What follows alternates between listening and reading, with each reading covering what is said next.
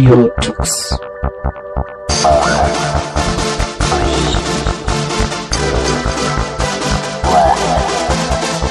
The German Linux Radio, the German Linux Radio. Willkommen zur Radio Tux News Ausgabe August 2022. Mein Name ist Sebastian. Frankreich übernimmt die Pionierrolle in Sachen Open Culture. Laut eines Beitrags auf der Open Education Global Konferenz in Nantes berichtet die Präsidentin der Nantes University, Karin Bernot, von ihrem Vorhaben, aus der Nantes University eine Open University zu machen. Das bedeutet, dass die Studienmaterialien zunächst für alle Studierenden und Angestellten der Universität zugänglich gemacht werden sollen. In einem weiteren Schritt sollen auch Partner aus heimischen und ausländischen Universitäten mit einbezogen werden. Frankreich hat schon mit seinem im Oktober 2016 verabschiedeten Gesetz zur Veröffentlichung wissenschaftlicher Arbeiten als Open Access eine Vorreiterrolle eingenommen. Es erlaubt Forschern unabhängig vom Inhalt sechs bis zwölf Monate nach der Erstpublikation ihre Forschung auch unter Open Access zu veröffentlichen.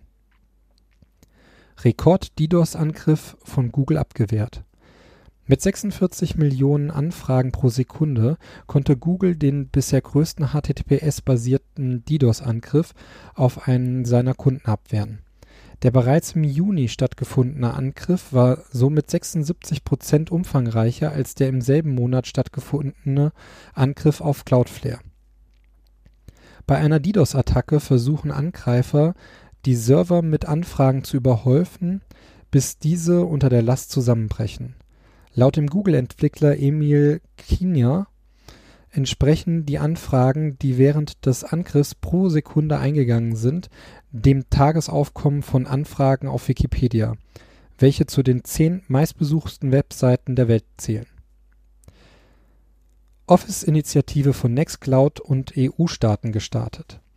Die Kooperation von Nextcloud mit immer mehr Regierungen und Verwaltungen soll auf Office-Anwendungen ausgeweitet werden.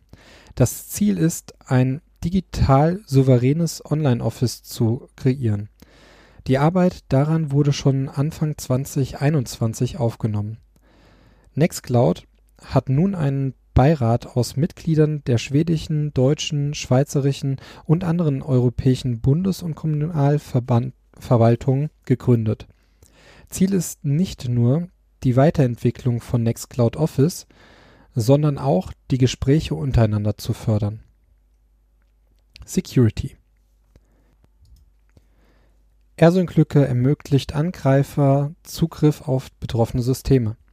Eine Lücke in dem beliebten Synchronisationstool AirSync ermöglicht es Angreifern, Dateien im Zielverzeichnis zu überschreiben.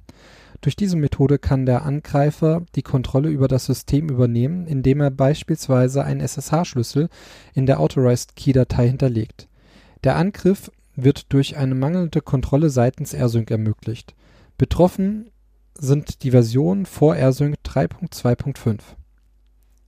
Vorgestellt Espanzo Durch das in Rust geschriebene Tool Espanzo sparst du dir viel Tipparbeit. Durch das Erstellen von Templates lassen sich häufig verwendete Sätze auf einzelne Worte reduzieren.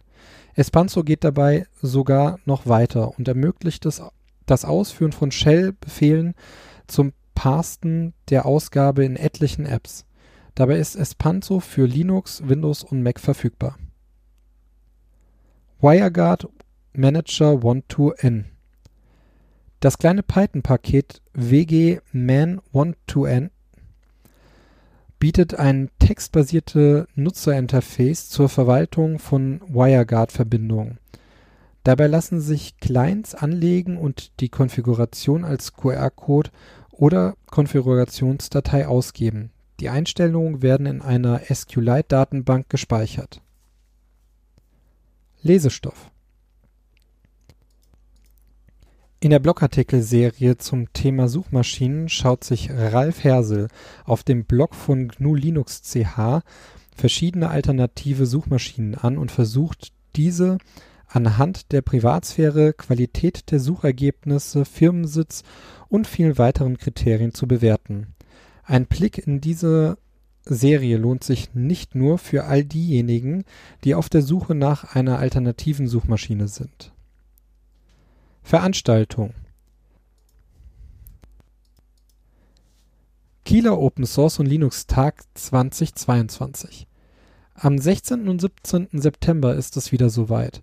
Die Kieler Open Source und Linux Tage laden ein.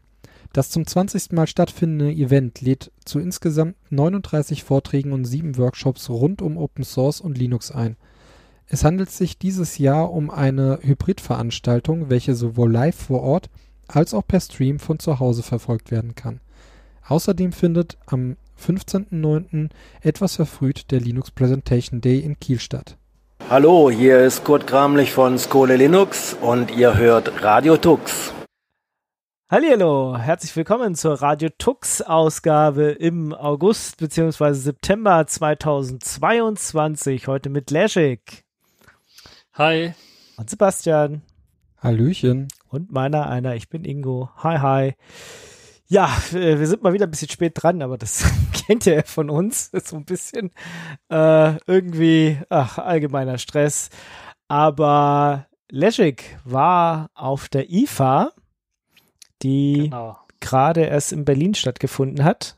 Heute war, glaube ich, letzter Tag, also während wir aufnehmen hier am Dienstag, ähm, ja. ist letzter Tag sozusagen. Ich, obwohl ich vor den Toren Berlins wohne, habe ich es nicht geschafft, aber Legit, du hast es geschafft, zur IFA zu gehen. Vielleicht kannst du mal irgendwie genau. zwei, drei Sachen sagen, was die IFA ist und was, äh, ob es da irgendwas Interessantes gab. Ja, die IFA ist die internationale Funkausstellung. Das heißt, da findet man im Grunde genommen alles, was so, ja, Consumer Electronics angeht, Unterhaltungselektronik. Ne? Das heißt, das fängt an mit äh, Computern, das geht über Handys, Smartphones, Tablets, aber bis auch hin zu Kühlschränken oder Waschmaschinen, ähm, Fernsehern und sowas alles. Und äh, dieses Jahr war doch ein bisschen was ein besonderes Jahr, weil jetzt das die erste IFA war mit wirklich physischer Präsenz nach äh, Corona. Äh, vorher hatte man da so paar Konzepte ausprobiert, aber das ist so ähnlich wie bei der Gamescom gewesen, eher mäßig erfolgreich. Und äh, jetzt tatsächlich wieder mit äh, Besuchern und da waren doch relativ viele Besucher auch äh, in Berlin und auch relativ viele Aussteller. Also das hat sich so ein bisschen wieder angefühlt wie so eine normale Messe oder wie man das vielleicht von der Cebit noch kannte oder eben von der IFA von früher. Ähm, ansonsten, es gab aber trotzdem tatsächlich weniger Aussteller, die da waren. Und äh, das ganze Konzept war natürlich etwas mehr darauf ausgerichtet, äh, die Leute weiter zu verteilen, so dass weniger Knubbel an Leuten irgendwie sich durch die Gänge irgendwie schleicht. Ähm, insgesamt war das doch, glaube ich, recht interessant, gerade für die Leute, die vielleicht äh, neue Sachen von etwas unbekannteren Firmen äh, ja irgendwie aufschnappen wollen. Also da gab es ganz, ganz, also da haben viele Firmen dann tatsächlich einen Platz bekommen bei der IFA mit ganz vielen interessanten Ideen, die sie da vorgestellt haben. Äh, das geht bis hin äh, zu Leuten, die beispielsweise so kleine Zooshops betreiben, äh, um Tiere zu pflegen, um Tiere sauber zu machen, zu waschen oder für paar, paar, paar Stunden irgendwie den Besitzer abzunehmen. Das, da gibt's automatische Maschinen, die da zum Beispiel, wenn man so, so ein Tier gewaschen hat, eine Katze oder ein Hund, äh, so einen automatischen Föhn, da kann man die reinstellen und dann föhnt das einen so komplett von oben bis unten, also das Tier dann, äh, solche Geschichten wurden da vorgestellt. Also äh, recht interessante, innovative Geschichten, die, die es da zu sehen gab. Okay, ich kann jetzt also Aber, mein, mein Hund Katze zu Hause lassen und dann kümmert sich ein Roboter die ganze Zeit um das wäscht es, füttert es und genau, äh, sowas auch, ja. interessant. Ja, es ist schon, schon, schon ziemlich interessant. Ich glaube, ich, der, der Markt ist jetzt nicht so gerade auf den europäischen Markt ausgelegt, die ganze Geschichte, aber da gibt es so einige Technologien, wo ich eher sagen würde, okay, das ist jetzt wahrscheinlich eher so asiatischer Markt, den man, auf den man sich konzentrieren möchte. Aber man ist einfach da gewesen, um das Ganze mal ganz allgemein zu präsentieren. Guckt mal, hier sind wir, wir haben was entwickelt, was interessant aussieht. Und mit Sicherheit, äh, weil natürlich auch viele Firmen aus Asien dahin kommen, haben sich wahrscheinlich die kleinen Startups gedacht, gehen wir da auch hin, vielleicht kann man Kontakte knüpfen. Ähm, das ist so die Idee, die ich dahinter habe. Ansonsten ähm, gab es natürlich auch die großen Hersteller, die da wieder Sachen vorgestellt haben. LG war ganz groß da. Samsung war auch ganz groß da, sogar Nokia war ganz groß da. Äh, und zwar beide Nokias, also die, die Smartphones bauen und äh, die Netzwerksparte. Ähm, mhm. Und äh, Huawei und Honor waren auch noch da als große Smartphone-Hersteller, die dann auch direkt mal neue Smartphones und Tablets und Laptops rausgehauen haben. Leider sind die Laptops ohne Linux, aber was sie rausgehauen haben, zumindestens Honor, was die rausgehauen haben, war ein interessantes Konzept. Die wollen so einen auf Huawei machen mit ihrem Harmony OS. Das heißt, so ein Betriebssystem rausgeben, was mit verschiedenen Kernel zusammenarbeiten kann. Und da fand ich recht interessant, dass auf einer der Folien, die sie da präsentiert haben, auch drauf stand, dass neben einer Android-Schicht, die unter diesem äh, Magic OS laufen soll, auch noch in Linux laufen soll und dann noch irgendein ähm, ein äh, Mikrokernel-System drauf laufen äh, soll. Also solche Geschichten wurden da präsentiert. Inwiefern das jetzt äh, vielleicht relevant wird in Zukunft, werden wir mal sehen. Aber es sieht auch danach aus, dass die daran arbeiten, eventuell, äh, also in Asien ist es schon soweit, ähm, ARM-Laptops rausgeben und auf ARM gibt es halt aktuell kein besseres Betriebssystem für Desktops als Linux. Ähm, na gut, ja, wird, wenn man mal Apple, macOS weglässt. Genau, wollte ich gerade ja. sagen, Apple hätte da, glaube ich, eine andere Meinung, aber okay, ja. Aber ich meine, also wirklich von denen, die wirklich ein äh, System nutzen können. Apple zertifiziert das System ja nicht. Ähm, nee, nee, die verkaufen das System. Zertifiziert es halt nicht. Ja. Nicht selber. Und also da bleibt dann nur noch Linux übrig und da habe ich dann mal nachgefragt, konnte aber nichts wirklich von aus denen rausholen, was das angeht. Aber es, man arbeitet auf jeden Fall daran. Es gibt natürlich jetzt Chipkrise und dann gab es natürlich äh, den Rückschlag mit, äh, dass Honor jetzt eine eigenständige Firma ist und nicht mehr mit Huawei zusammenarbeiten kann und äh, oder Huawei, so heißen die ja eigentlich. Und die ja auch keine Chips mehr produzieren und äh, ja, da müssen sie jetzt auf Qualcomm-Chips setzen und da haben sie da so ein bisschen, äh, war ein Rückschlag für die, haben sie gesagt, naja, äh, muss man mal gucken, aber kann durchaus sein, dass dann vielleicht in Zukunft mal äh, ARM-Laptops rauskommen werden, dann die dann auch direkt mit einem Linux ausgeliefert werden. Und da Honor an diesem Magic OS arbeitet, was so alle Sachen verknüpfen soll, also Smartphone, Tablet mit dem Laptop, kann es durchaus sein, dass dann äh, so ein Linux, vielleicht ein angepasstes Linux in ihr Ökosystem aufgenommen wird, so dass du dann so Airdrop-mäßig, will ich jetzt mal sagen, äh, ist das vergleichbar mit dann Daten austauschen kannst oder KD Connect mäßig dann äh, relativ einfach deine Daten austauschen kannst mit einem Smartphone oder einem Tablet oder den anderen Geräten, die sie da haben. Also was ich recht spannend finde, ist zum Beispiel die Möglichkeit, die hat Huawei gezeigt, du kannst einfach dein äh, Laptop oder dein äh, Tablet oder dein Smartphone an äh, einer bestimmten NFC-Stelle an dem Monitor dran halten und dann wird das Bild direkt übertragen, drahtlos auf den Monitor und dann kannst du arbeiten. Da brauchst du also keine Kabel oder sowas zu haben. Die Verzögerung war jetzt auch nicht so groß, also klar, Videos angucken äh, geht auch, aber Spiele spielen wird es ein bisschen schwierig, glaube ich. Mit der Eingabe gab's da, gibt's dann doch eine Verzögerung, aber so Videos gucken, das geht auch noch.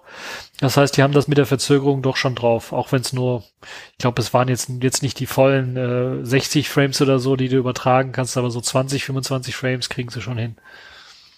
Aha, interessant, aber dann, dann muss ja, muss ja der Bildschirm irgendeine Funktechnologie eingebaut haben, damit das geht.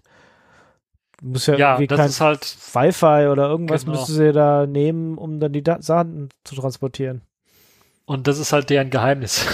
also das, was ich jetzt so äh, erahnen kann, ist, äh, dass wahrscheinlich irgendwie mit Bluetooth und Wi-Fi und Wi-Fi Direct gearbeitet wird. Ähm, aber was die ja jetzt eine, für eine Kompression oder ein Codec verwenden, um das Bild zu übertragen, das weiß ich nicht, aber es sieht gut aus und es funktioniert gut. Die Latenz ist ziemlich gering, ähm, deshalb äh, ja, bin ich jetzt erstmal froh, dass das funktioniert und hoffe, dass das dann äh, eventuell auch dann, wenn vielleicht so in ihre Linux-Distro oder das, was dann auf den, den ARM-Laptops laufen soll, mit eingebaut wird und dann sind wir ein bisschen schlauer eventuell. Aber ich meine, das läuft alles über Wi-Fi und dann eventuell Wi-Fi Direct, dass da ein Videostream irgendwie rübergeschickt wird. Ja. Ähm, es nutzt also nicht hier dieses äh, Protokoll, was wir für Tele, für, für also Miracast, was wir für, für Fernseher schon kennen. Wäre jetzt dann nur noch zu hoffen, dass das Ganze vielleicht irgendwann äh, geopen sourced wird. beziehungsweise halt auf offenen Standards dann basiert oder so. Genau, und da, da sehe ich so ein bisschen äh, Fragezeichen noch, weil ich glaube, das ist äh, das, wo sie sehr viel Entwicklungszeit reingesteckt haben und vor allen Dingen äh, das äh, dann auch lizenzieren an Firmen, die das nutzen wollen. Deshalb vermute ich oder fürchte ich fast, dass das nicht Open Source wird, ähm, weil sie tatsächlich Geld damit verdienen wollen, da Lizenzen zu vergeben, um die Technologie nutzen zu können. Mhm. Und die sind da relativ groß, also die haben da tatsächlich die Technologie hier für ähm, große Firmen, zumindest in Asien, rausgegeben. Also von einem Toaster bis hin zu, äh, zu einem Laufband fürs Trainieren äh, haben da Firmen äh, eine Lizenz für gekauft, um dann halt irgendwelche Daten äh, an Fernseher senden zu können, zum Beispiel. Also dann Echtzeitdaten vom Laufband werden an Fernseher gesendet, damit du sehen kannst, wie viel Kilometer du gelaufen bist oder um da 3D-mäßig äh, äh, eine virtuelle Landschaft aufzuzeigen und das dann möglichst äh, realistisch abzugleichen mit dem, was du da läufst, ein bisschen ah, okay. wird beim Laufen. Ne? Okay. Mhm. Also ist schon sind sehr interessante Ideen auf jeden Fall, ja. Ja, Gut, hast du denn hat sich denn irgendwas abgezeichnet, wo du sagen würdest, das ist so der der nächste Trend oder das war in der Tat schwer. Also das, was auf jeden Fall ähm, schon ein längerer Trend ist, den man da auch sieht, ist, dass die Firmen, gerade die größeren Firmen, die wollen ihre eigenen Ökosysteme schaffen und wollen ihre Leute in oder wollen die Kunden in ihre Ökosysteme äh, einschließen. Also das selbst LG hat ja LG hat ja auf dem Stand alles präsentiert, was die haben. Die haben ja von der Mull, von der Ceram Kochfeld bis äh, zu Waschmaschinen über äh, Smartphones haben sie ja nicht mehr, aber Fernseher und und und äh, Kopfhörer haben die ja alles, äh, was sie da äh, rausgehauen auf der IFA, was sie haben. Ah, das heißt, du konntest tatsächlich in so ein virtuelles, äh, virtuelles Haus reingehen, also nicht virtuelles Haus, aber in einen, einen Nachbau von einem Haus reingehen dort und die hatten da alles aufgebaut. Also vom Wohnzimmer über Küche, wie gesagt, Ceranfeld, über einen Wasser, intelligenten Wasserhahn, der dir direkt Wasser kochen kann oder Sprudelwasser aus dem Hahn, äh, kannst du zapfen solche Geschichten haben sie da und das kannst du dann alles per Smartphone oder Smart App steuern oder per Fernseher steuern. Solche Geschichten haben die da vorgestellt und das macht LG, das macht Huawei, Honor ist dabei. Ähm, Sony war auch dabei, wobei Sony da so ein bisschen immer habe ich so das Gefühl, die versuchen das auch zu machen, aber die machen das immer so nach, wir machen da mal Industriestandards, die, die wir da benutzen. Äh, und das ist alles noch nicht alles so 100 Prozent alles integriert dann. Ähm, aber dafür ist es kompatibel. Äh, das, das finde ich relativ gut, wobei andere Hersteller dann immer sagen, okay, wir haben da einen Standard, den wir einsetzen, aber den setzen wir nur ein. Und dann hast du das Problem, okay, ich habe jetzt meine LG Waschmaschine, will diese tolle neue Funktion benutzen, kann das aber mit meinem äh, mit meinem Fernseher von Samsung nicht machen, sondern braucht da einen LG-Fernseher für. Ja, so, so alles wieder, vor allem alles Cloud-basiert und äh, proprietär dann auf den einen Cloud an, also auf den einen Anbieter wahrscheinlich und auf dessen Cloud, wo wir dann wieder die geplante auch, Obsoleszenz ja. am Ende äh, haben. Das äh, genau. Ja, hat man ja gehofft, dass man da vielleicht langsam mal von wegkommt, vor allem weil ja doch viele Hausautomatisierungsstandards ähm, ja große Firmen da mit dabei sind und trotzdem scheinen sie da immer zu versuchen, sich da vorzudrücken oder so. Also zumindest kommt das so rüber. Ja, also genau, die haben auf Papier auch immer Produkte, die das können, aber das sind meistens die Produkte, die dann eher so, sagen wir mal, langweiligere Features haben. Also weil dieser Standard natürlich immer ein paar Jahre hinterherhinkt von dem, was die eigentlich in ihrer Entwicklungsabteilung alles entwickeln, testen und ausprobieren und dann auf der IFA zeigen wollen. Und das ist halt immer so dann ein Problem, was du dann hast. Die Standards entwickeln sich ziemlich langsam. Je mehr Firmen, die du drin hast, desto langsamer entwickeln sich die Standards und desto weniger an eigener Kreativität kannst du in so ein Produkt reinstecken, um ja Leute dafür zu interessieren. Um, ähm, und das ist, glaube ich, so ein allgemeines Problem von so Standards, dass Standards eigentlich langweilig sind meistens. Hm. Aber es gibt da jetzt diesen in Anführungsstrichen neuen Smart Home Standard Meta oder genau. ich hab's hab's mich jetzt leider nicht angeguckt.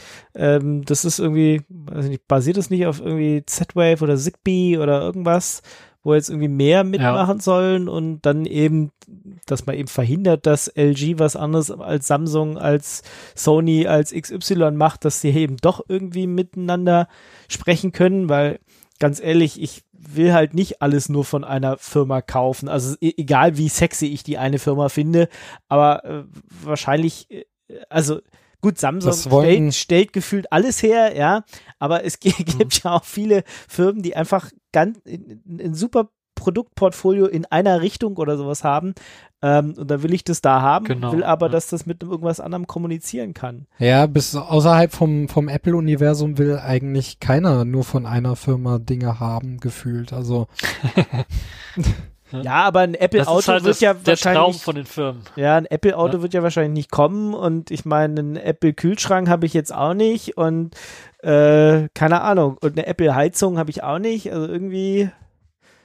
Ja. Also bei Meta ist es so, also dass. Das vielleicht nochmal ganz kurz zu Meta, ähm, dass es jetzt nicht nur auf Zigbee, also das ist nicht auf einen Übertragungsweg äh, beschränkt, sondern das kann man, das, das kann halt eigentlich alles, das versucht so ein bisschen alles unter einen Hut zu bringen. Ähm, du kannst dort über WLAN ähm, und, und auch über Zigbee und ich glaube über äh, Z-Wave auch äh, ähm, Geräte anbinden und diese, die, die Bridges sind dann eben der, äh, ja, das Herzstück von dem, von diesem ganzen Protokoll dann wieder. Aber da sind halt ja. sehr viele große namhafte Firmen eben dabei und äh, gefühlt äh, bringen sie aber nichts raus, was, was es dann unterstützt, so in der Art. Aber Apple ist dabei. Ja, ich vermute Samsung auch, dass das noch in den Kinderschuhen steckt. Ikea, Huawei, Schneider Electric, steht, ich lese nur die Wikipedia vor, mehr weiß ich zu dem Thema auch nicht. Äh, ich hatte bloß irgendwie ist an mir vorbeigeflogen, dass das jetzt so auf der IFA auch das erste Mal so ein bisschen vorgestellt wurde. Äh, aber da hast du nichts von gesehen, Schick? Nee. Also davon habe ich nichts von gesehen. Das müsste man ja, die zeigen ja immer su super groß die Logos von den Technologien, die sie immer einsetzen. Also Intel Inside, AMD Ryzen Prozessor oder Nvidia Karte oder was. Aber davon habe ich leider nichts gesehen. Äh, und deshalb gehe ich sehr stark davon aus, die sind da noch einfach zu weit entfernt. Und ich glaube, das Interesse jetzt vielleicht nicht so sehr von den Ingenieuren bei den Firmen, aber von der Firma selber ist tatsächlich sowas wie Apple zu schaffen, so, so ein Ökosystem zu schaffen, wo Leute sich einfach binden. Das sehe ich halt immer ganz groß. Da gibt's halt jetzt für jeden Mist, also wenn du da, sagen wir mal, Kopfhörer kaufst, gibt's jetzt eine super App zum Einstellen und Kontrollieren, aber du brauchst natürlich einen Account von dem und dem Hersteller, damit du äh, die Firmware aktualisieren kannst oder damit du noch ein paar Spezialfunktionen haben kannst und solche Geschichten. Das heißt, äh, da wollen die tatsächlich Kunden mitbinden. Die wollen ein eigenes Ökosystem schaffen und Kunden damit zu binden. Und dass das, ich sehe auch nicht, dass sich das da irgendwie hier und da sieht man, dass sich da was weiterentwickelt. Also jetzt hat gerade, ich glaube, heute war es sogar Huawei, hat da jetzt äh, eine Präsentation wieder gehalten, in China diesmal aber und haben da jetzt ein Auto vorgestellt, aber nicht von denen selber, sondern von einem Drittanbieterfirma. Aber die machen dann, okay, wir machen eine Technologie, um jetzt das Auto aufzuschließen oder Sachen auszulesen davon und so weiter und so fort. Ja, und das ist eine offene Technologie. Da kann also jeder dran arbeiten. Und wir haben jetzt drei verschiedene Autohersteller, glaube ich, mit denen sie zusammenarbeiten, die das dann machen. Aber das ist jetzt so eine Geschichte, da gibt's ja jetzt auch äh, eine Konkurrenz, glaube ich, Tesla und, und das Nothing Phone, da gab's jetzt auch irgendwie eine spezielle Schnittstelle, damit du da mit deinem Nothing Phone deinen Tesla auslesen kannst. Ja, das sind so Sachen, wo ich mir doch eher so wünschen würde, dass das jetzt nicht nur zwei, drei Firmen machen, die jetzt was eigenes entwickeln, sondern dass die Firmen sich mal zusammensetzen und sagen, okay, wir brauchen vielleicht mal einen Standard, entwickeln wir mal einen Standard und bringen dann die Sachen raus. Aber das ist. Da bist äh, du nicht der Einzige, der sich das wünscht. Ja.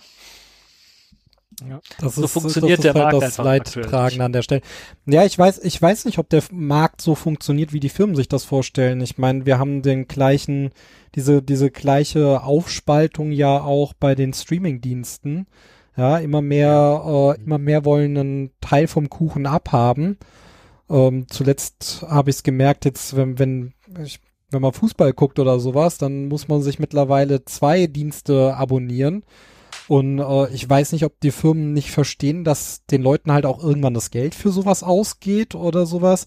Ich ich kann mir nicht vorstellen, dass sich das halt auf Dauer trägt, sowas. Ja. Ja, genau. Das ist ein Riesenproblem, sehe ich auch so. Ja. Ja, was, ähm, was ich jetzt noch gesehen habe, ähm, was ja auch ein bisschen übergreifend ist, da ist egal, was für ein Betriebssystem man dranhängt, ähm, flexible OLED-Monitore, äh, die scheinen wohl jetzt, Genau. also ich weiß nicht, was ihr so einsetzt. Ich habe seit nun seit ungefähr einem Jahr jetzt einen Curved-Monitor, weil ich das sehr angenehm finde. In, äh, in, in, ich weiß gar nicht, was der hier hat, keine Ahnung, ein bisschen größer. ähm, in 21 zu 9 und dadurch halt dann gecurved und es ist halt sehr angenehm da drauf dann zu arbeiten, weil das eben von der von von der ja von der von der ähm, vom Winkel her so ist, dass man zu jeder Seite eigentlich relativ gleich weit weg sitzt. Ähm, in flach wollte ich den gar nicht haben, aber manchmal gibt es Situationen, wo flach halt auch ganz sinnvoll ist. Und ich habe jetzt gesehen, da hat wohl äh, ja gibt gibt's wohl jetzt die ersten Hersteller, die versuchen ähm, das unter einen Hut zu bringen. LG ist da wohl auch ganz vorne mit dabei. Und äh, die dann Ja, die haben interessanterweise nichts auf der IFA vorgestellt. Da waren alles nur flache Bildschirme, die sie vorgestellt haben. Ah, spannend, weil, weil ich habe äh, gelesen auf der IFA Display-Neuheit, äh, LG äh, zeigt einen OLED, der flexibel ist, den man flach und gecurved machen kann. Also ich habe ich hab den tatsächlich nicht gesehen, weil sie der war die Vielleicht war er ziemlich flach, als du eine da ganze warst. Halle. ja, die haben eine ganze nee, die haben eine ganze Halle gehabt und womit die am meisten geworben haben, waren erstmal ihre allergrößten OLED äh, TVs, die sie hatten, 97 Zoll. Die haben zwei direkt nebeneinander gestellt und haben dann so ein Video abgespielt, was sich dann erstmal äh, was vereinzelt lief auf einem Monitor auf, auf dem anderen und dann lief die eine Hälfte auf dem einen und die andere Hälfte auf dem anderen und das hat sich dann so vereint. Das war also schon äh, interessant, muss man ganz ehrlich sagen. Da war es aber auch ein bisschen was runtergedreht von der von der Helligkeit dort, ähm, so dass die OLEDs natürlich ja noch mehr scheinen konnten mit den großen Kontrasten und so weiter. Und direkt daneben so ein Stückchen weiter war dann ein Micro-LED-Fernseher. Auch, ich glaube, über 100 irgendwas Zoll, den sie vorgestellt haben. Und da lief dann die ganze Zeit irgendwie Fußball oder sowas. Aber einen wirklich gecurvten Screen haben die nicht gezeigt. Ähm, was ich gesehen habe, das war aber bei anderen Herstellern, waren tatsächlich dann, ich glaube, MSI und so, die haben da ein paar Sachen vorgestellt, die hatten dann wirklich gecurvte Monitore auch stehen. Das war eher fürs Gamen dann gedacht. Ähm, was ich aber auf jeden Fall gesehen habe, wo du jetzt so einem flexiblen Display sprichst, äh, Asus und Lenovo waren dort, die haben Laptops vorgestellt, ja, Laptop nicht, wir haben PCs oder Tablets vorgestellt mit einem äh, Display, was du tatsächlich umklappen kannst. Das heißt, wie so, so ein Flip-Phone, nur einfach ein Laptop mäßig, wo du also ein großes Display hast. Du stellst dir das vor, hast einen Laptop und da, wo deine Tastatur ist, ist jetzt Display. Ein komplettes Display, also von, wo du normalerweise ein Display hast, bis wo du normalerweise ein Touchpad oder eine Tastatur hast. Alles nur Display. Und Aha. das ist schon richtig krass gewesen. Das konntest du wirklich auch anfassen und umklappen, wenn du wolltest. Ähm, und die haben natürlich gesehen, okay, ist ein bisschen ja, umständlich, vielleicht wenn man da was tippen möchte und haben dann auch so ein Keyboard-Cover gehabt, was du dann auf diese eine Hälfte drauflegen konntest, auf dieses Plastikdisplay. Und wenn du das mit Magneten, wo du das gehalten, draufgelegt hast, da lief jetzt ein Windows drauf, ist dieses Windows, hat sich dann umkonfiguriert und dann hattest du alles nur auf einer Hälfte des Displays. Und hast du das Tastaturcover wieder abgenommen, hat sich das wieder gestretched auf das, auf den Rest. Und ja, das, äh, ich finde das eine nette Spielerei, aber jetzt so den Sinn so richtig dahinter habe ich noch nicht gefunden, wo das nützlich sein könnte, weil das waren jetzt 16 und 17 Zöller. Und Okay, das das, ist jetzt bisschen nicht groß. so mal eben Tablet-Größe, die du da vielleicht also sagst, okay, jetzt habe ich gearbeitet, genug getippt, werf die Tastatur weg, nimm das, klapp das auf und setz mich auf die Couch und schau mir da einen Film oder so an. Dafür ist es ein bisschen zu groß und äh, schwer und äh, ich glaube, da waren sogar Lüfter drin. Also das ist so nicht so Er klingt dann eher so für in den Urlaub, dann kannst du dir das halt irgendwo auf den Nachttisch setzen und hast einen richtigen Fernseher dabei. Von der Größe ja, her. so sowas könnte ich mir vorstellen. Äh, Das, was ich mir auch vorstellen könnte, was äh, woran Asus ja auch mal gearbeitet hat, war, ähm, die haben ja mal so ein ähm, Laptop vorgestellt, den gab es jetzt auch auf der IFA zu sehen, das die Weiterentwicklung davon, wo du ein normales OLED-Screen hast als Bildschirm und dann über der Tastatur im Grunde genommen noch so einen zweiten OLED-Screen, der so ein bisschen äh, ja, ungefähr die Breite der Tastatur auch nochmal einnimmt. Ah, stimmt. Also ein bisschen au aufgewinkelt. Ja, und das habe ich dort auch gesehen. Und das hat, macht sehr viel Sinn für Video edit, äh, editieren oder Bilder bearbeiten oder sowas, weil du dann die virtuellen Knöpfe, die du normalerweise hast, du hast ja normalerweise so, so, so ein Jog-Dial, wo du dann quasi durchscrollen kannst durch deine Timeline. Ähm, und all das haben die dann virtuell dargestellt und dann konntest du rumscrollen und, und äh, Videobearbeitung mitmachen, was natürlich äh, dann schon Sinn macht. Die hatten auch direkt daneben einen Laptop mit einem richtigen Jogdial drin, wo du dann, äh, äh, also physikalischen, wo du dann selber noch rum äh, romantieren konntest mit. Und da haben sie halt wirklich neueste Power reingepackt. Ich glaube, Intel mit einem i9 H-Prozessor, ich weiß nicht wie viel Kerne, 16 Kerne oder was auch immer, ähm, oder 12 Kerne, also auf jeden Fall eine ganze Menge Power rein, äh, super Nvidia, irgendwas schießt mich tot, RTX-Karte mit drin, so Desktop Gaming-mäßig Power und das in einem flachen, dünnen Notebook, das ist schon, also da hast du ordentlich viel Power für Videoschnitt oder so. Oder fürs Game natürlich auch. Ähm, also das geht auf jeden Fall. Nee, also ich könnte mir vorstellen, so ein, so ein Anwendungsfall eventuell, dass du so ein zweites Display hast, wo jetzt deine Tastatur ist, um dann bestimmte Sachen, äh, Grafik-Tablet-mäßig, da, dass du da was draufzeichnen kannst oder sowas. Oder wo du halt eben verschiedene be andere Bedienknöpfe oder Bedienelemente brauchst. Wäre vielleicht eine interessante Geschichte. Ja, ob da jetzt Linux draufläuft, weiß ich leider nicht. Ähm, ich weiß aber, dass irgendwie wahrscheinlich all diese neuen PCs äh, alle nur noch mit UEFI kommen. Das heißt nicht mehr dieser BIOS-Kompatibilitätsmodus, der ist jetzt mittlerweile, glaube ich, abgeschafft. Das heißt, da müssen die Linux-Kisten dann alle UEFI booten können. Und da gab's ja jetzt auch vor ein paar Tagen, glaube ich, äh, oh, ja. spannende News, was, was die Secure Boot Keys angeht, ne? Ja, genau. da hat jetzt keiner, hat keiner die News vorbereitet. Nee, aber du hast gehört sie gepostet. Alle. Du hast sie gepostet. Du musst dich doch damit auskennen. Also Sebastian hat sie in unseren internen Chat geschrieben gehabt. Ähm, aber ich habe sie tatsächlich auch nur überflogen. So, dass äh, Microsoft hat irgendwelche Sachen zurückgerufen oder rausgeschmissen und jetzt booten die Linux-Systeme nicht mehr auf diesen super secure EFI-Boot-Teilen was natürlich ja. ähm, nicht nur suboptimal ist, ist eine große Sauerei. Ja, also meine Verteidigung, das Ganze war am 2.9. Ich habe das äh, irgendwann spät abends äh, äh, gekriegt, habe das aber auch leider nicht lesen können. Das ist hinter einer Paywall. Echt? Der ja, gut, Artikel der Einzige, der es. Okay, dann bin ich der Einzige, der es durchgelesen hat. Ja, dann. Also ich habe, ich kann dann mal erklären, worum es geht. Also es geht darum, dass äh, tatsächlich da paar, also wir haben ja UEFI ist ja nicht schlimm, aber wir haben dann so so Secure Boot auf den neueren Maschinen. Das braucht man halt, um irgendwie Software sicher, sicherer zu machen oder nur die Software laufen zu lassen, die auch wirklich signiert ist. Und äh, neuere Kisten haben das standardmäßig aktiviert, damit Linux booten kann. War Microsoft so gnädig und hat gesagt, hier habt ihr einen Key, mit den ihr benutzen dürft und mit dem könnt ihr dann euer Linux auch booten, weil ansonsten müsste Linux einen eigenen Key beantragen, den müsste sie bei den Herstellern mit einbringen und den als sicher deklarieren. Ihr kennt die Geschichten, dann würde Windows nicht mehr booten, also, also Geschichten. Deshalb hat Microsoft genau. war so gnädig, hat gesagt, okay, geben wir euch einen Key.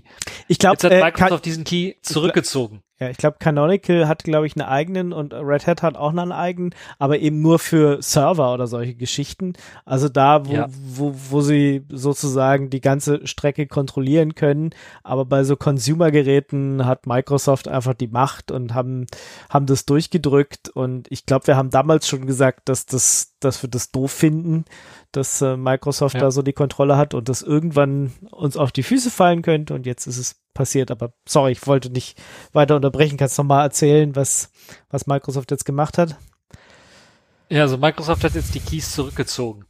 Es handelt sich jetzt aber, und das ist halt das, was so ein bisschen, äh, die erste Reaktion war bei mir auch so, ja, Skandal, aber so wirklich ein Skandal ist es nicht, sondern Microsoft hat sich eigentlich relativ lange Zeit gelassen, weil die Keys waren eigentlich schon kompromittiert und ich glaube vom entweder Anfang des Jahres oder sogar letztes Jahr hat sogar Debian schon mal laut darüber nachgedacht, diese Keys zu revoken offiziell, also nicht mehr als zulässig äh, anzuerkennen, haben das aber dann nicht gemacht aus Kom Kompatibilitätsgründen und haben gesagt, ja, soll das mal lieber jemand anders machen und der jemand anders ist jetzt Microsoft gewesen, die dann gesagt haben, okay, diese Keys werden zurückgezogen, weil die halt eben als kompromittiert gelten.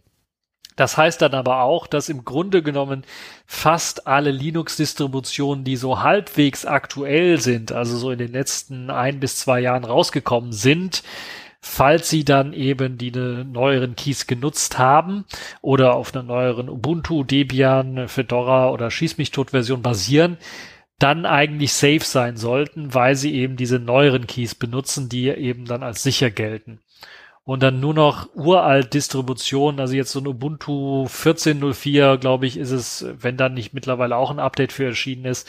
Ähm, oder falls man wirklich eine uralt Version mal installiert hat und nie geupdatet hat, dass die dann noch einen Key hat, die äh, der eventuell dann geblockt worden ist jetzt durch dieses äh, Revoken von Microsoft.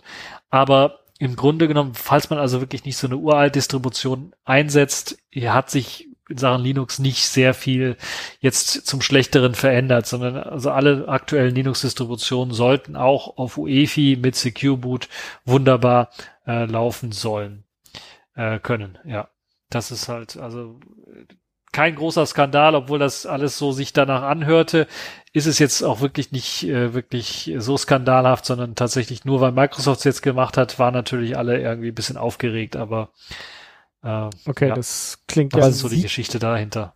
Secure Boot selber ist ja auch eigentlich noch überall optional. Das ist jetzt ja noch nicht vorgeschrieben, außer wenn man halt ein Windows parallel installiert hat. Genau, es ist optional vorgeschrieben. Das heißt, du kannst es tatsächlich im, im BIOS bzw. UEFI jetzt ausschalten aber es gibt halt immer mehr vermehrt äh, Hersteller, die das standardmäßig aktiviert haben. Also wenn du dir einen äh, Laptop holst, kaufst, äh, wo ein Windows drauf ist, kannst du mit 99%iger Wahrscheinlichkeit davon ausgehen, dass standardmäßig wahrscheinlich das Secure Boot bei dir im UEFI aktiviert ist. Und natürlich kannst du das dann per BIOS auch einfach ausschalten. Das geht, äh, weil das ja nur optional ist, aber die Schlinge wird immer enger und es kann durchaus sein, dass wir jetzt zwei, drei Jahren eventuell die Pflicht dazu haben, dass es standardmäßig aktiviert sein äh, muss. Und dann dauert es vielleicht nur noch ein oder zwei Jahre, bis dann gesagt wird, okay, das Deaktivieren ist nicht mehr äh, erlaubt äh, oder ja, wird, wird nicht mehr optional angeboten, sondern es muss immer alles signiert sein. Und ähm, ja, wir werden mal sehen, wie sich das entwickelt. Ich kann mir durchaus vorstellen, dass das auf dem Desktop-Markt zuerst einschlagen wird und dann später auch im, im Serverbereich vielleicht dann ankommen wird oder im industriellen PC-Bereich ankommen wird, äh, dass dann die Geschichten dort auch äh, so aktualisiert werden. Ja, wird halt schwierig an der Stelle für, ich meine, es ist ja unter Linux relativ leicht, sich eine eigene Distribution zu bauen oder halt aus einer bestehenden eben Anpassung vorzunehmen. Ähm, da wird man dann mal sehen, wie, wie sich das da in dem Bereich verhält am Ende. Um ja, also so wie ich das gesehen habe, ist, wenn du tatsächlich nur eine bestehende Distribution, also ein Debian, Ubuntu oder ein OpenSUSE oder Fedora einfach mal nur editierst und den Standard-Kernel beibehältst, solltest du nicht in Schwierigkeiten laufen, weil da hast du ja schon den signierten Kernel dort, weil der Kernel wird ja signiert. Hm. Ähm, aber wenn du tatsächlich einen eigenen Kernel bauen möchtest, äh, wird es ein bisschen was komplizierter. Da müsstest du dir auch irgendwie die Signatur holen und deinen deinen Kernel irgendwie signieren lassen. Und äh, ich glaube, das kann nicht jeder, wenn ich das äh, richtig in Erinnerung habe, ja damit dich dieser Fehler oder dieses Problem jetzt trifft, musst du ja auch Windows installiert haben. Also ich meine, wenn du nicht dein BIOS updatest genau. oder äh, sonstige Sachen in dein EFI reinschreibst, dann würde dich das hier jetzt nicht betreffen. Also wer, wer eine Linux installiert hat, Secure Boot aktiviert hat oder auch nicht, aber nicht äh, Windows parallel installiert hat und irgendwelche BIOS-Updates oder, oder Windows-Updates einspielt, den wird dieses Problem jetzt auch nicht treffen. Wenn wir aber gerade mal bei BIOS-Updates sind, das musste ich nämlich gerade bei meinem machen. Äh, beziehungsweise ich warte noch darauf, dass das passende BIOS-Update kommt, weil äh, da scheint wohl ähm, etwas mit dem Suspend nicht so zu funktionieren bei den neueren äh, ähm, Intel-Prozessoren derzeit, gerade im, also bei den Notebook-Prozessoren. Gibt es da ein paar Probleme die kommen nicht mehr aus dem Suspend-Modus so richtig hoch und ähm, da scheint wohl eine Änderung am BIOS notwendig zu sein bei den äh, verschiedenen Herstellern, unter anderem auch bei meinem ThinkPad. Und äh, da hatte ich dann mal geschaut, weil früher war das auf jeden Fall immer ziemlich kompliziert und äh, schwierig, so ein blödes BIOS-Update einzuspielen. Das macht doch dein, dein, dein Update da mit heutzutage unter Linux. Genau. Ja, das mag sein, war früher nicht der Fall. Ja, früher. Ja, aber früher. Also ich habe jetzt ja früher musstest du noch Rahmen Soundcard und dann Xorg nochmal manuell konfigurieren. Ja, und, und du musstest vor allem immer deinen Kernel kompilieren, ja? Bis, bis also mein, oh, mein Updater ja. macht das auf jeden Fall nicht mit, zumindest bin ich da äh, ziemlich von überzeugt. Ähm, was ich aber gesehen habe auf dem Weg dorthin war ähm, eine Software FW Update. Ja, das meine ich ja, genau. Die, das, genau, genau, das genau. benutzen die, die das macht dein Updater. Paketmanager auch. Genau.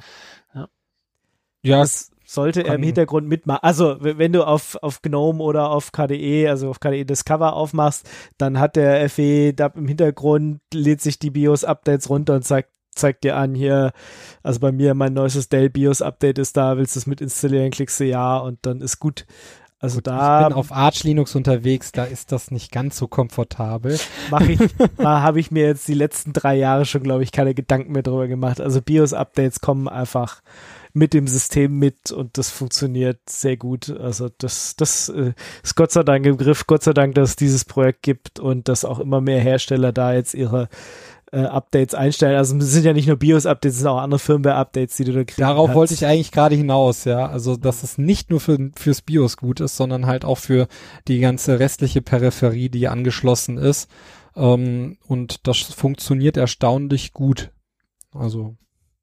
Genau, auch meine Docking Station hat schon ein Update darüber gekriegt. Also es ist ja, ja funktioniert. Ähm, ja, um nochmal zu diesem UEFI-Dingsboot zu kommen, also es gibt auch diese Geschichte von Microsoft, dass sie irgendwie Secure Core PCs machen wollen und äh, zum Beispiel Lenovo da so ThinkPads rausbringt und da bootet Linux dann tatsächlich gar nicht mehr zurzeit. Ah, ja. Wunderschön. Also, ähm, ja, das haben sie wohl so zugeklöppelt, ähm, dass auf so ein paar neueren Lenovo-Dingern das gar nicht funktioniert. Das ist genau dieselbe Geschichte. Also da haben sie halt irgendein Zertifikat drin, scheinbar. Ja, ich habe mir den Artikel jetzt, ich, ich pack mal den Artikel dann hier rein, den könnt ihr euch da natürlich. also ich hatte erst gerade gedacht, als wir darüber geredet haben, das ist dasselbe muss aber, musste jetzt aber kurz nachlesen, nee, ist nicht dasselbe. Also da gibt es nochmal Secure Core, Secured Core PCs und äh, da ist ein ähnliches Thema und da lässt Microsoft dann quasi auch nicht zu, dass du das äh, Linux noch auf diesen neueren Business-PCs äh, booten kannst. Also da müsst ihr ganz genau gucken jetzt in nächster Zeit oder immer erstmal den Hersteller fragen, läuft auch noch Linux drauf äh, wenn sie es nicht gleich mit Linux anbieten. Also wollte gerade sagen, also eigentlich ja. kaufen mit Linux.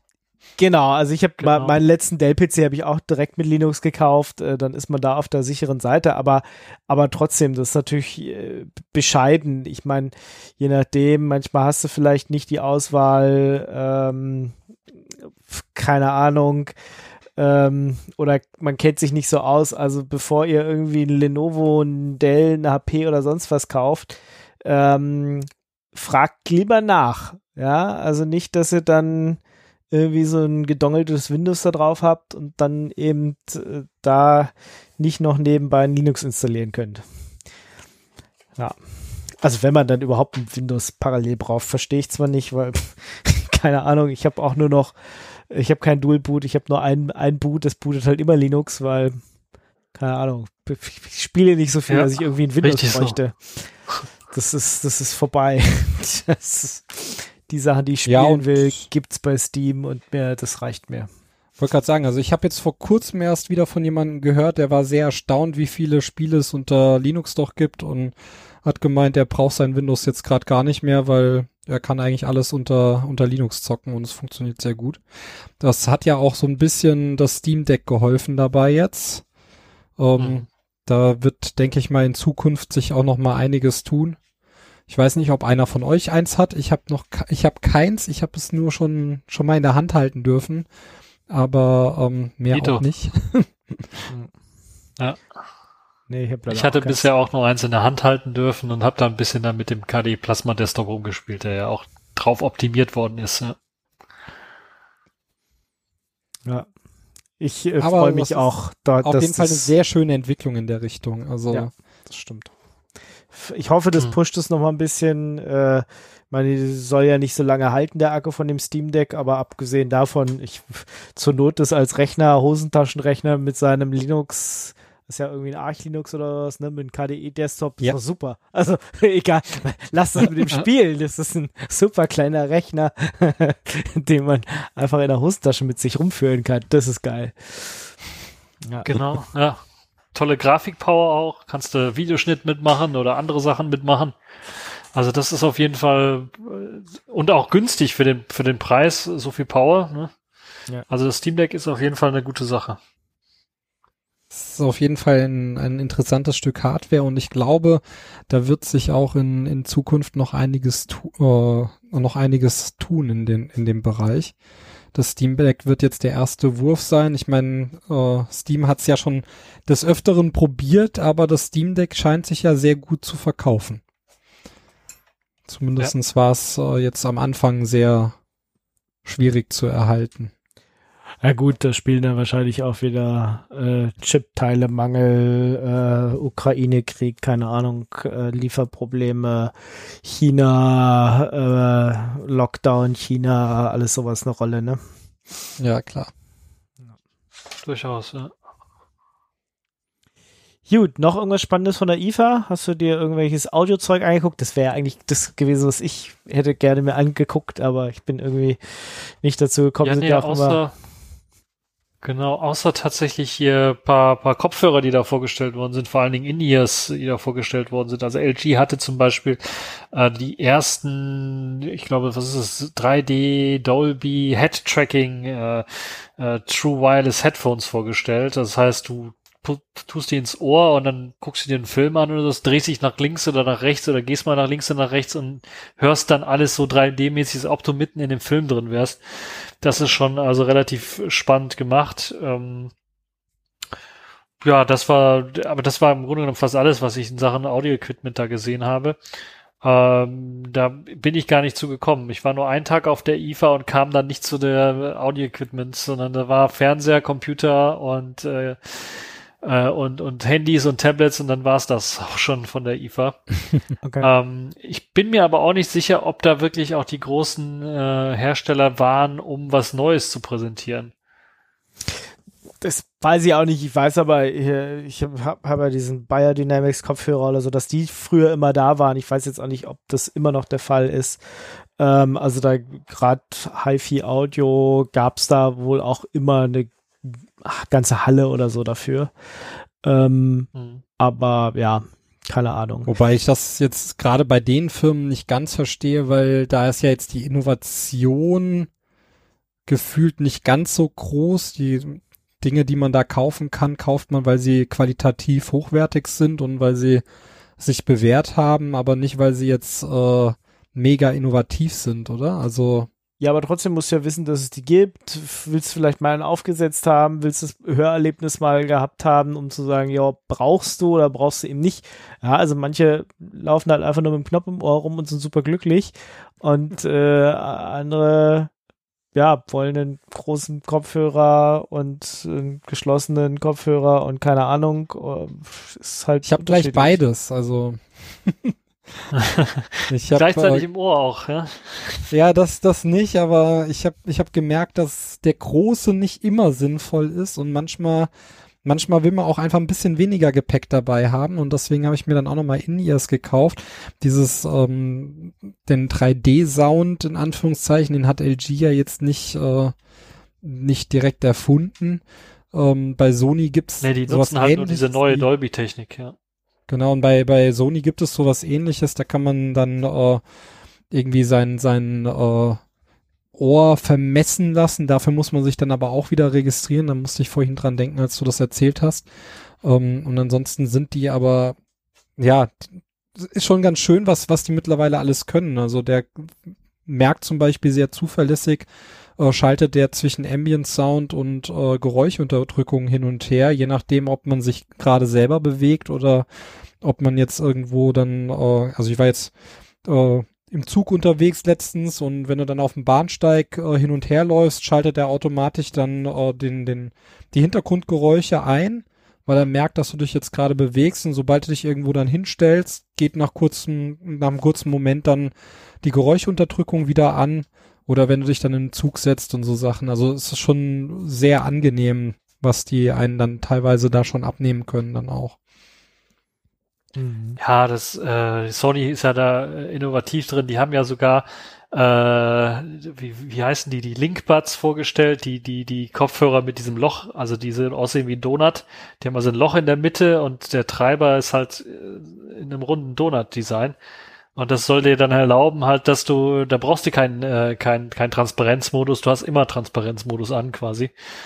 Ähm, äh, auch eine sehr innovative Geschichte. Vor allen Dingen die Steuerung ist äh, äh, genial, weil du dir dann einfach nur auf die Wange hauen musst, um äh, ja ein, ein Song weiter zu springen, ein Song zurückzuspringen und solche Geschichten zu machen. Ja, sehr geil. Dann stehen jetzt sofort die Leute im, im Bus und geben sich ständig Vorfeigen, oder?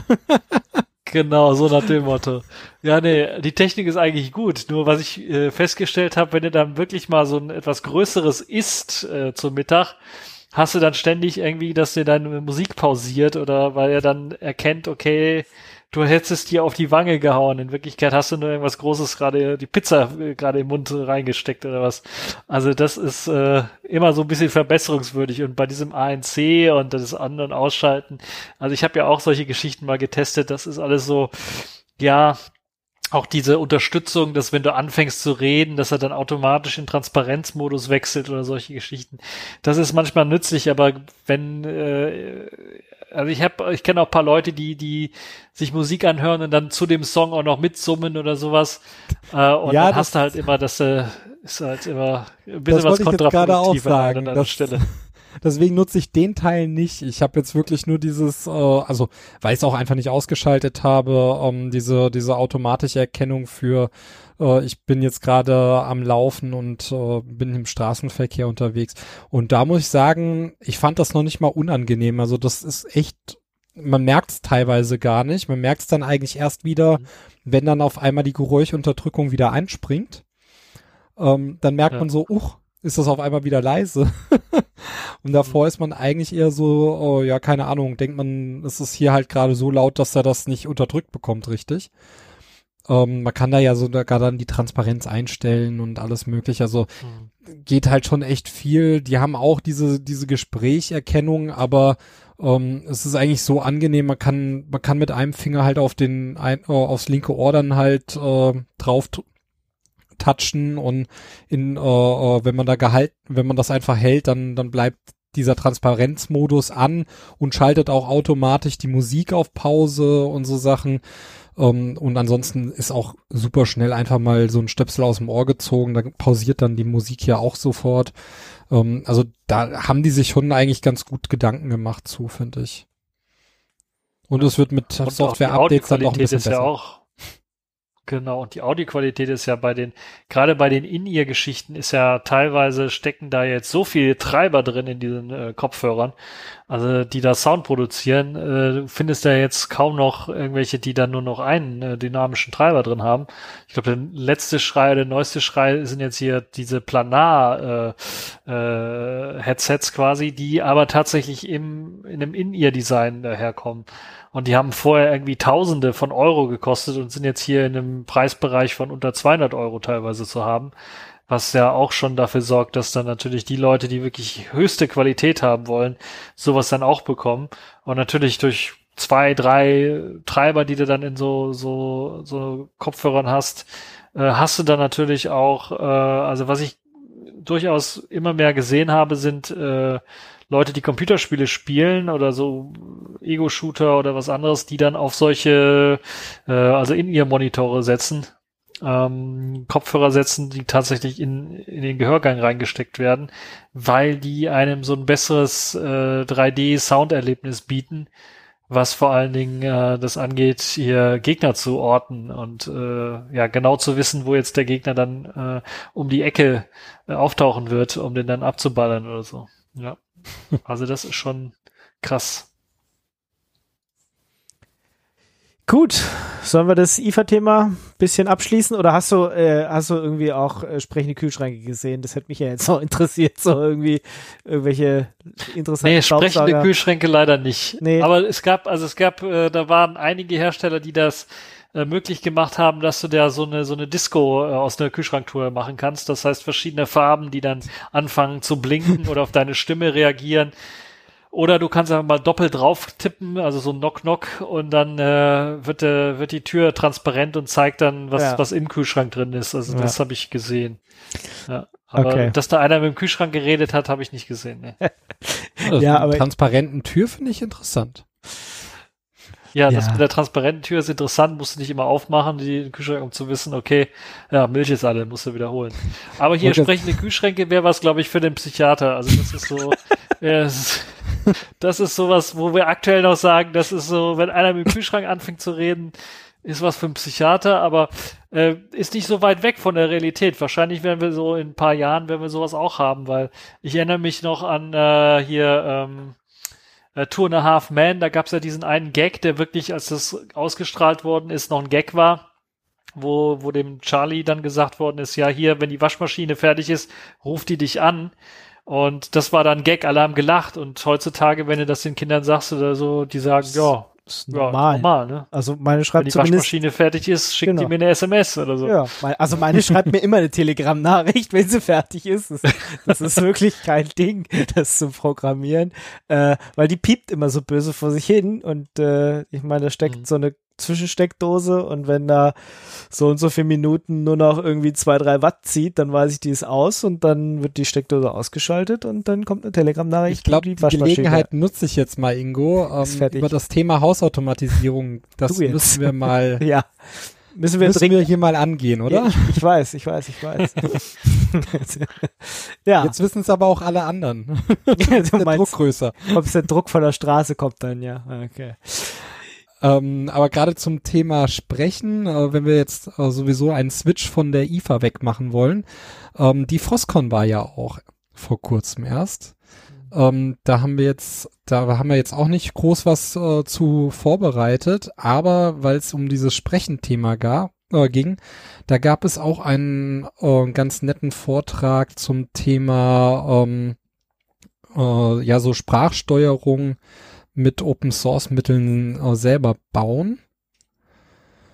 Ich suche gerade den den Vortrag Titel, aber ich habe ihn leider noch nicht gefunden. Weiß ihn einer von euch eventuell Nee. zufällig? Aber Leschik, warst du da überhaupt? Ich weiß gar nicht. Für dich ist es ja um die Ecke quasi, Nee, ich- aber Ja, ich hatte ich es nicht geschafft, hatte einen Konflikt. Also ja, äh, Geburtstag ist dazwischen gekommen. Das ist immer, der Geburtstag ist immer, also irgendwie haben die Frostcon-Leute machen das immer, wenn, wenn da eine Person Geburtstag hat, machen sie dann die Frostcon und dann ist halt immer ein bisschen schwierig da. Das blöd. ist halt immer am gleichen. Wochenende, gell? Ja, Tja. Ähm, der Vortrag heißt der eigene digitale Offline-Sprachassistent. Ein langer Weg. Aha, okay. Was, was setzen die da ein? Ja, da gab's ja, Also ich habe, ich muss gestehen, ich habe ihn nicht geschafft, ganz anzuschauen. Ähm, aber da wurde, also er, er zeigt da auch auf, was es so für Systeme gibt und äh, warum er die dann nicht anwendet und er setzt wohl auch ähm, für die Spracherkennung ein proprietäres System derzeit ein, weil dort eben die Fehlerrate im Open Source Bereich äh, in uns, ins Unermessliche steigt. Ähm, Und da muss wohl, also da, da fehlt es leider wohl im Open Source Bereich halt einfach noch an ähm, gut funktionierender Software. Es gab ja mal eine Firma, die dran gearbeitet hat. Das war die Firma Mycroft. Genau, die, die, ja, sitzt da auch. Äh, sowas wie ein, genau, die haben da so sowas wie einen Sprachassistenten wie Siri oder Alexa programmiert und äh, haben, glaube ich, soweit ich weiß, auf die Mozilla Spracherkennung gesetzt. Also Mozilla hatte mal eine äh, Open Source Spracherkennung für ja eben Erkennung der Sprache. Ähm, aber das war auch mit API-Keys und so weiter und so fort, musste man dafür einsetzen. Das war nicht äh, sehr intuitiv und ich meine, die sind auch in finanzielle Schieflage äh, geraten, weil sie ja ihre Assistenten, die haben nur ein oder zwei ausgeliefert von den Assistenten, also zwei, ein oder zwei Modelle tatsächlich fertig gemacht und dann an ihre Kunden ausgeliefert und dann die Nachfolgemodelle schon nicht mehr richtig geschafft äh, auszuliefern. Es lag aber jetzt nicht so weit an der, soweit ich weiß, an der Software, sondern es war tatsächlich äh, das Problem Hardware-Chip-Krise, die da richtig reingeschlagen hat und äh, ja, weiß gar nicht, was aus denen geworden ist, aber ich weiß, dass äh, deren Technologie zum Großteil Open Source ist und äh, immer noch eingesetzt werden kann. Und ich glaube, es gab sogar eine Integration äh, in KDE Plasma, wo man sich dann ähm, äh, den, den Mycroft-Assistenten dort einbauen konnte. Das der sah ungefähr so aus, wie das bei, bei, bei dem Windows-System, Windows 7, glaube ich, war es, wo man da auch diesen, diesen äh, Sprachassistenten aufrufen konnte, so ungefähr äh, ging das dann auch, konnte man am Wetter fragen oder sowas, dann wurde einem das Wetter vorgelesen für den aktuellen Standort äh, und solche Geschichten. Das heißt, Genau, das also- hat eigentlich relativ gut funktioniert. Minecraft wird, äh, wird in dem, in dem Vortrag auf jeden Fall auch genannt. Ich weiß nicht mehr genau, was da das Problem war. Ich glaube, da war die äh, nicht nur die Spracherkennung, sondern gerade das, ähm, die Sprachbefehleingabe ein bisschen problematisch. Also da muss man dann halt äh, wohl die Phrasen ziemlich genau eintragen und kann dann nicht äh, so Platzhalter Genau, ja. einpacken oder sowas. Und das hat, äh, hat ihn dann da gestört. Also der- der, Vortrag beginnt halt wirklich bei, ähm, ja, bei, bei der Erstellung der, der Hardware-Komponenten, Text-to-Speech, äh, Speech-to-Text und äh, das Ganze dann halt über die verschiedenen Iterationsstufen äh, und dann Vergleiche von den einzelnen Bibliotheken, die es die es dann für die Spracherkennung gibt. Ähm, das waren dann auch noch so Cloud-Source also hier Open Source Varianten ist einmal äh, Minecraft, Efficient, WordNet und OWL. Sagt mir jetzt, das letzte sagt mir vor allem gar nichts. Und dann gab es ja noch mal so Closed Source Varianten, die aber so halb offen waren. Ähm, davon sind aber zwei schon äh, leider schon tot. Das eine habe ich selber mal genutzt. Das war das äh, Snips nannte sich das. Da konnte man, äh, also da, das war ein Online-Dienst, da konnte man sich die konnte man sich relativ einfach das zusammenbauen und dann auf seinen Raspberry Pi laden und das ist dann offline gelaufen. Ähm, der Dienst wurde dann aber, soweit ich weiß, aufgekauft und eingestampft. Ähm, genau, also da geht's halt wirklich so um die Wa- Wake Words, äh, welche, welcher Dienst da am sinnvollsten ist, wie er das umgesetzt hat, dann äh, wie die Spracherkennung, welches System er da einsetzt und ähm, wie er da die Auswertung macht, die Logik hinten dran und alles mögliche. Also es ist wirklich ein sehr umfangreicher äh, Talk in dem Bereich, kann man sich wirklich mal anschauen.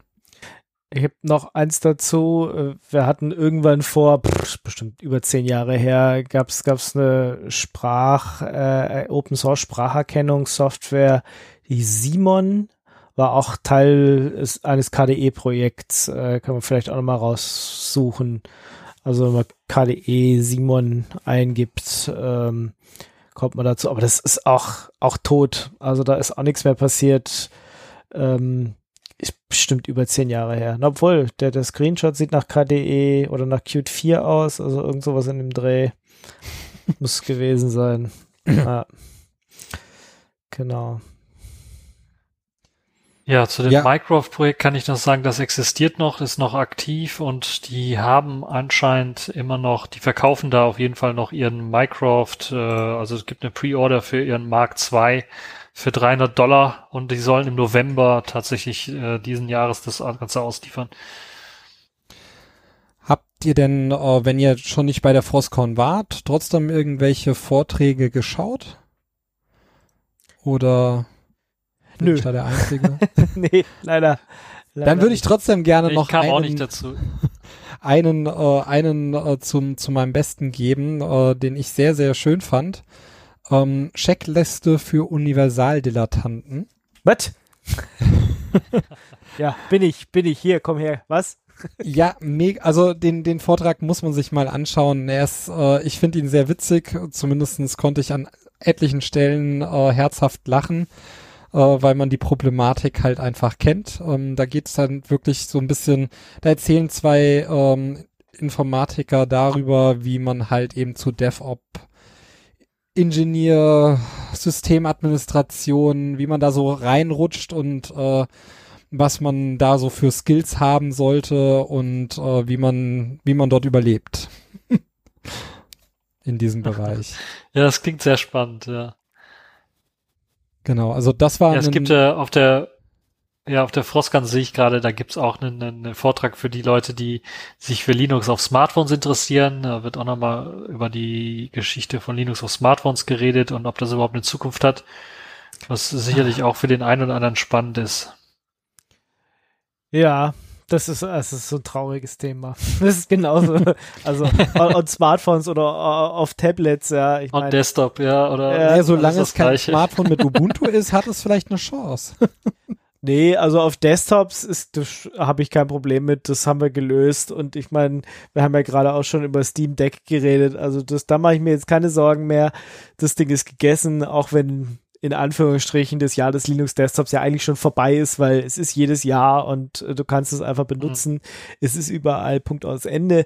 Aber das mit auf Telefonen oder auch auf Tablets, ach, es ist wieder so schade. Aber ich hatte es ja, hatte es ja geunkt, ja, dass das mit diesem ähm, wie ist dieses Tablet Jinkpad nix wird. Ja, wir waren noch Anfang des Jahres Ja, ja, ja. so geflasht und haben gehofft und ich habe gesagt, ich diesmal investiere ich kein Geld. Ich wäre so oft auf die Schnauze gegangen. Nee, Dieses Mal genau. nicht. Und äh, ja. Es hat trotzdem nichts gebracht. Ja, da sind die Investoren ausgestiegen und dann ist das jetzt auch leider. Ah, Aber es ist- zumindestens das Betriebssystem hat überlebt, so wie ich gesehen habe. ja Also echt? Cutefish OS, das soll ja überlebt haben, ja. Okay. Und, Und machen da jetzt ja, noch das Leute? könnte man natürlich dann.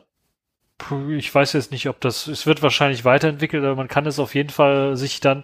Ist ja dann auch optimiert für so Tablet-Nutzer. Also für wenn du der Laptop mit mit einem äh, Touchscreen hast, kannst du es durchaus anschauen. Das ist halt äh, hat nützliche Programme und ist ein bisschen optimiert dafür. Ich hoffe ja, dass dann KD Plasma auch mal auf die Idee kommt, dann zu sagen, okay, wir machen jetzt mal hier endlich äh, bisschen was optimierter für, für Tablets auch, so dass wir dann einen Laptop-Modus haben und einen Tablet-Modus haben und dass das dann alles wunderbar funktioniert. Ähm, aber um mal ganz ehrlich zu sein, äh, allgemein Tablet oder jetzt hier auch diese Convertibles da ein ordentliches Betriebssystem drauf laufen zu lassen, hat bisher auch noch kein anderer geschafft. Also äh, selbst bei bei bei äh, bei den äh, iPads sind die Leute ja ein bisschen unzufrieden mit dem Multitasking von der neuen iOS-Version und dass da immer noch irgendwie man da nicht so richtig mit wie dem Desktop mitarbeiten kann. Deshalb gehe ich mal auch stark davon aus, dass da die Chancen dafür, wenn man so ein ordentliches Linux macht mit einer ordentlichen Oberfläche, immer noch sehr groß sind. Das heißt, der Zug ist noch nicht abgefahren. Es muss halt nur einer machen, bevor halt irgendwie die großen proprietären Hersteller es endlich geschafft haben, da ihr Zeugs fertig zu machen. Also ich sehe ja das größere Problem bei, bei Linux an der Stelle ja eher der den, den Touch-Bereich, ja. Also gerade gerade was dann so Handschrifterkennung und sowas, was ein, einfach heute irgendwie Standard sein muss, gefühlt, äh, angeht, da ist unter Linux halt doch irgendwie nichts, nichts, was mir bekannt ist, was man da wirklich gut einsetzen kann an der Stelle. Und ähm, das wollen die Leute halt heutzutage nutzen. Aber ähm, viele wissen auch gar nicht, dass ihr Smartphone, Tablet, wie auch immer, überhaupt diese Funktionalität hat, dass man es eben auch in einem Desktop-Modus nutzen kann. Also gerade gerade Samsung ähm, ist da ja eigentlich sehr groß dabei, dass das ähm, mit den mit den Smartphones sowie auch mit den Tablets funktioniert, ähm, als auch leider halt jetzt nicht mehr mit mit äh, Google Play Store, aber die ganzen Huawei Smartphones, also äh, die waren da ja ganz äh, groß von, vorne mit dabei und die haben einen sehr gut funktionierenden Desktop-Modus. Ja, und es gibt ganz neu auch äh, Motorola, die haben ja sogar ihre Smartphones, äh, jetzt vielleicht nicht die aktuellen Modelle, aber die, die letztjährigen Modelle, G100 glaube ich war es und G200 oder sowas, direkt mit so einem äh, Dock ausgeliefert, wo du das dann auch wirklich an einem großen Monitor anschließen kannst und hast dann wirklich einen kompletten Desktop laufen. Das heißt, äh, die waren, sind da jetzt auch richtig groß drin, was das angeht. Und es ist aber so ein bisschen traurig, dass da äh, nichts wirklich von anderen Herstellern kommt. Auch Samsung hatte ja mal so ein Dock äh, vorgestellt, das sollte ja. auch wireless irgendwie funktionieren, aber die sind da auch so, die machen das noch, ja, aber die machen das so mehr so, weil wir haben mal angefangen, wir machen da mal weiter, aber so richtig Promotion und richtig Energie reinzustecken, um das wirklich ordentlich zu unterstützen, habe ich auch bisher noch nicht gesehen und äh, bei Huawei, da sind sie komplett davon abgerückt, also da gibt's keinen Desktop-Modus mehr bei Harmony OS, zumindest ah, okay. wenn du so ein aktuelles Tablet oder sowas hast, ist es nicht mehr da. Die haben das jetzt nur noch äh, mal vorgestellt auf ihren äh, auf ihren Bildschirm, dass wenn man da ein Smartphone dran hält, dass dann so ein Desktop-Modus kommt. Aber der Desktop-Modus ist nicht mehr auf dem Smartphone selber anscheinend aktivierbar, wenn ihr das per äh, per USB-C direkt irgendwo anschließt. Das heißt, das ist alles so ich glaube, da traut sich keiner so richtig, das mal zu machen, weil doch wann anscheinend der, der Aufwand da sehr, sehr groß ist, sowas zu machen.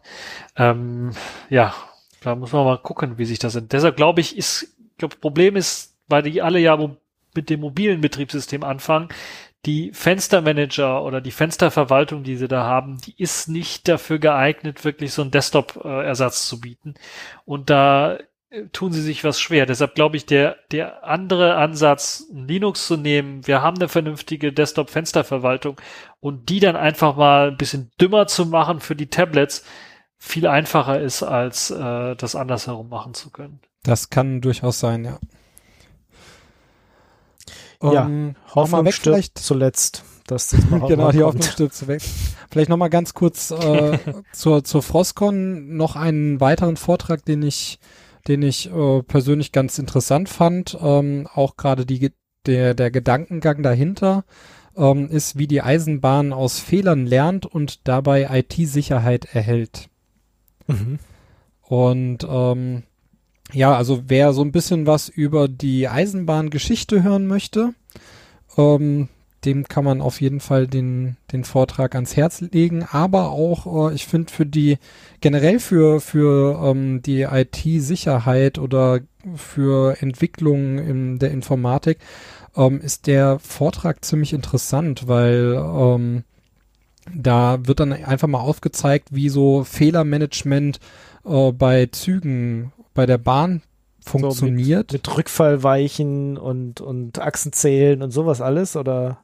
Ja, genau. Also das fängt halt wirklich äh, an von äh, früher gab es keine Bremsen und dann hat man irgendwann längere Züge gehabt, brauchte dann Bremsen und wie man die dann halt umgesetzt hat. Also er, er erklärt das jetzt anhand der der Bremsmöglichkeit und ähm, da sind dann halt immer Unfälle passiert und wie dann wie dann eben vorgegangen wird. Da, da gibt es dann ähm, so ein Kurzabriss ist dann, dass es immer eine externe äh, Kontrollstelle an der Stelle gibt. Also wenn ein Unfall passiert, wird dieser von, von einer externen Stelle untersucht. Das heißt, das untersucht nicht die Bahn selber, sondern ähm, die Bahn stellt alles zur Verfügung, dass da eben Untersuchungen stattfinden können. Und äh, von dieser Kontrollstelle gibt es dann später auch ein, ja, äh, ähm, ein, ein, ein Pattern, was gemacht werden muss, was gemacht werden hätte sollen, um eben diesen Vorfall zu verhindern. Und äh, sowas fehlt uns eigentlich in der Informatik. Also da sind die Firmen in der Regel eigentlich alle immer so auf sich selbst gestellt, beziehungsweise haben auch eigentlich alles äh, verbarrikadiert. Mittlerweile müssen sie ja ihre Fehler, wenn irgendwo eingebrochen wurde, wenigstens mal melden. Aber so, dass das extern untersucht wird und daraus dann Rückschlüsse gezogen werden und eben als allgemeines Pattern vielleicht auch äh, ähm, für alle zugänglich gemacht werden. Das ist sowas, was eigentlich in der Informatik noch gänzlich fehlt. Also es gibt Projekte, die das natürlich, äh, die das versuchen umzusetzen und co, aber es ist halt einfach keine Verpflichtung da. Mhm. Ja, wäre vielleicht nicht schlecht, wenn es sowas geben würde. Aber es ist auch interessant zu sehen, wie die Bahn halt damit umgegangen ist. Also ich fand das, ich fand das zumindest sehr informativ und unterhaltsam an der Stelle. Gut. Noch irgendwelche Frostcon-Themen, was gut wäre, sich anzugucken. Und ansonsten, wenn nicht, hoffen wir, dass das nächstes ja, Jahr bei, klappt. Was ich gerade gesehen habe, was ich gerade gesehen habe bei der Frostcon, da gab es auch einen Vortrag über äh, Terminal UI Widgets, also wie man sich äh, seine eigenen Widgets zusammenbasteln kann, wenn man eine Terminal-Anwendung haben möchte, dass das schön grafisch äh, noch irgendwie aussieht, aber im Terminal läuft. Also das könnte, glaube ich, auch ein spannender Vortrag sein für Leute, die Entwicklung machen. Es geht ja bei Bash-Skripten los, da kann man ja Dialog benutzen zum Beispiel, um äh, ja zum Beispiel Ja-Nein-Fragen oder Input-Boxen schöner zu machen. Im kann man damit alles machen, was man haben möchte. Ähm, sicherlich auch für den einen oder anderen spannend, der vielleicht mal hm, ja, Zeit hat jetzt und ein bisschen was mit, mit Bash-Skripten arbeiten möchte oder andere Skriptsprachen arbeiten möchte und dann erstmal klein anfangen möchte mit, mit einfachen Terminal-Programmen. Ja. Den habe ich auch noch nicht gesehen. Das muss ich mir mal, den muss ich mir mal noch parat legen. Genau, ich hoffe, dass es nächstes Jahr klappt, dass ich auch nächstes Jahr wieder dabei sein kann. Äh, vielleicht können wir dann auch vor Ort ein Hörertreffen machen. Äh, hatten wir ja auch schon ein, zwei Mal, aber ist auch wieder eine Weile her. Ähm, ansonsten hat mir die Frostcon eigentlich immer sehr gut gefallen, aber wie gesagt, bei mir hat es dieses Jahr auch einfach nicht geklappt. Ähm, ja, gucken wir mal, ob das nächstes Jahr was wird. Gut. Genau. Dann würde ich sagen, war es das für unseren kleinen Überblick über die IFA und die Frostcon, die so in letzter Zeit stattgefunden haben und was wir dazu denken, äh, was die aktuellen Trends sind und äh, wie gesagt, was der ein oder andere mal rausgefunden habt. Wenn ihr noch irgendwas Spannendes habt, könnt ihr das natürlich gerne mit in die Kommentare tun oder uns auf, weiß ich nicht, äh, Twitter oder sonst wo irgendwo was eintüten und Bescheid geben. Ja, und dann äh, wünsche ich euch wie immer eine frohe Zeit. Passt auf euch auf, habt Spaß am Gerät. Am Gerät. Genau. Und ich hoffe, dass äh, wir uns dann, na, entweder Ende September oder Anfang Oktober wieder hören äh, zur nächsten Radetux-Sendung. Bis diesmal bald. pünktlich. Versprich nichts, was du nicht halten kannst. also. Genau. Ja. Wir setzen uns jetzt einfach hin und machen gleich die nächste Folge. Achso, okay. Vor, vorproduzieren, ja, auch gut. so bis zum nächsten Ja, hat einer, hol, hol mal einer die Glaskugel raus dafür. das können wir immer sehr gut. Das können wir immer sehr gut. Ja. Mhm. Na denn, ciao, ciao. Tschüss. Ciao. Das war eine Sendung von Radio Tux, herausgegeben im Jahr 2022. Unter Creative Commons Lizenz, Namensnennung und Weitergabe unter gleichen Bedingungen. Lieder sind eventuell anders lizenziert. Mehr Infos auf radiotux.de. Unterstützt durch Manitou.